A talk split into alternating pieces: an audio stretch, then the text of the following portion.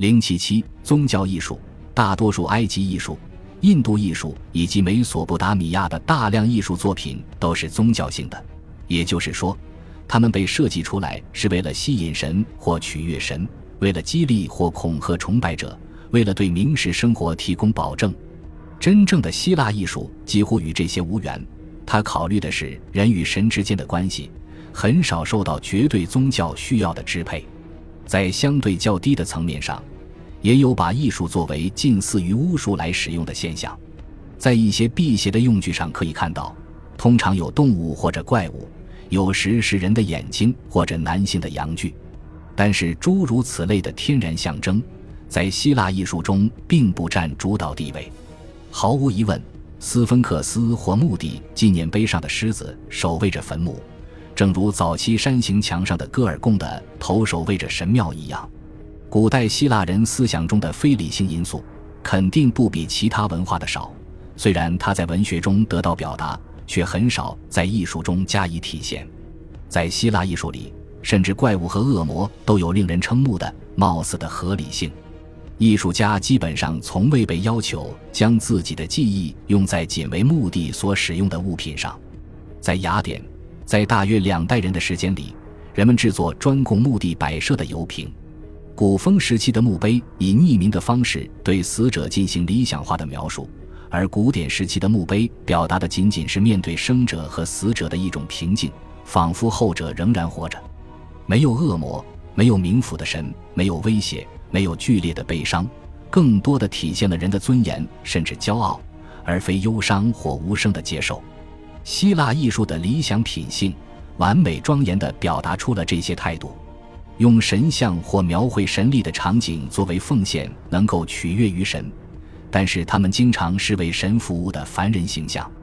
如果描绘的是献祭者本人，也不会是一种悲屈的神态。而是表达他对自身职业——士兵、运动员或公民的骄傲。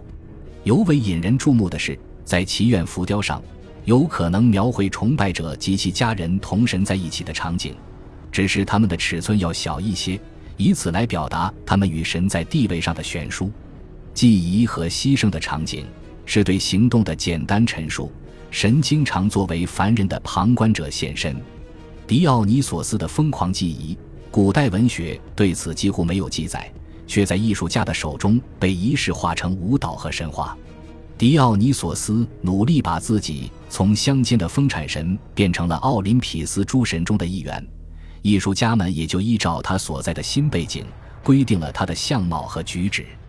但狄奥尼索斯比其他神更具有人性，主要是因为他给人类带来了礼物——葡萄酒，这一点在陶器上得到了出色表达。很多这样的陶器是为酒会制作的，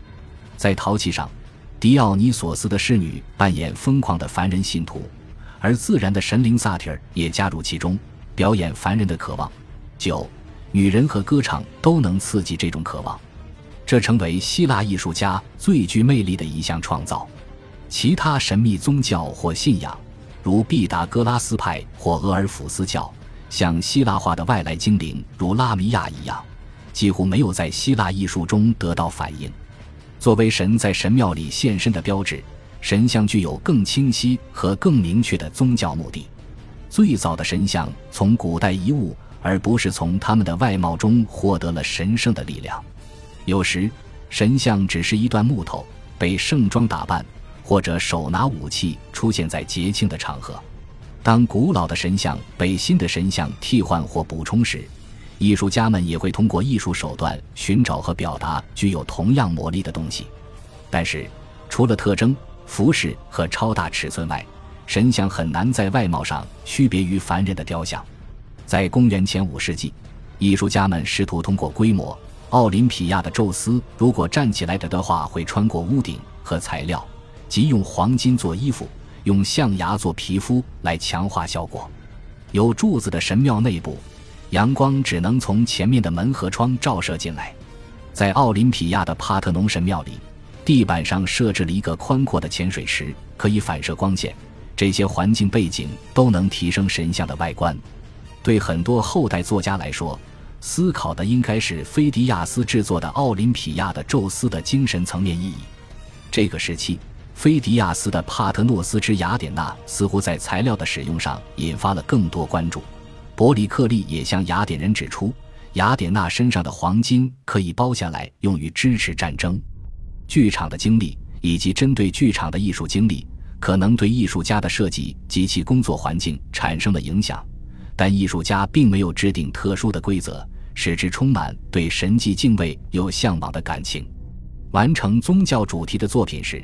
希腊艺术家依然在他所受训练的框架内工作，但却能充分地发挥自己的想象力。限制是技术上的，而不是心理上的。他对形象的选择并不依赖祈祷和冥想，这一点与其他时期和其他地区的情况不同。诗人、演员、乐师、舞者，甚至历史学家都有自己的缪斯，但艺术家没有。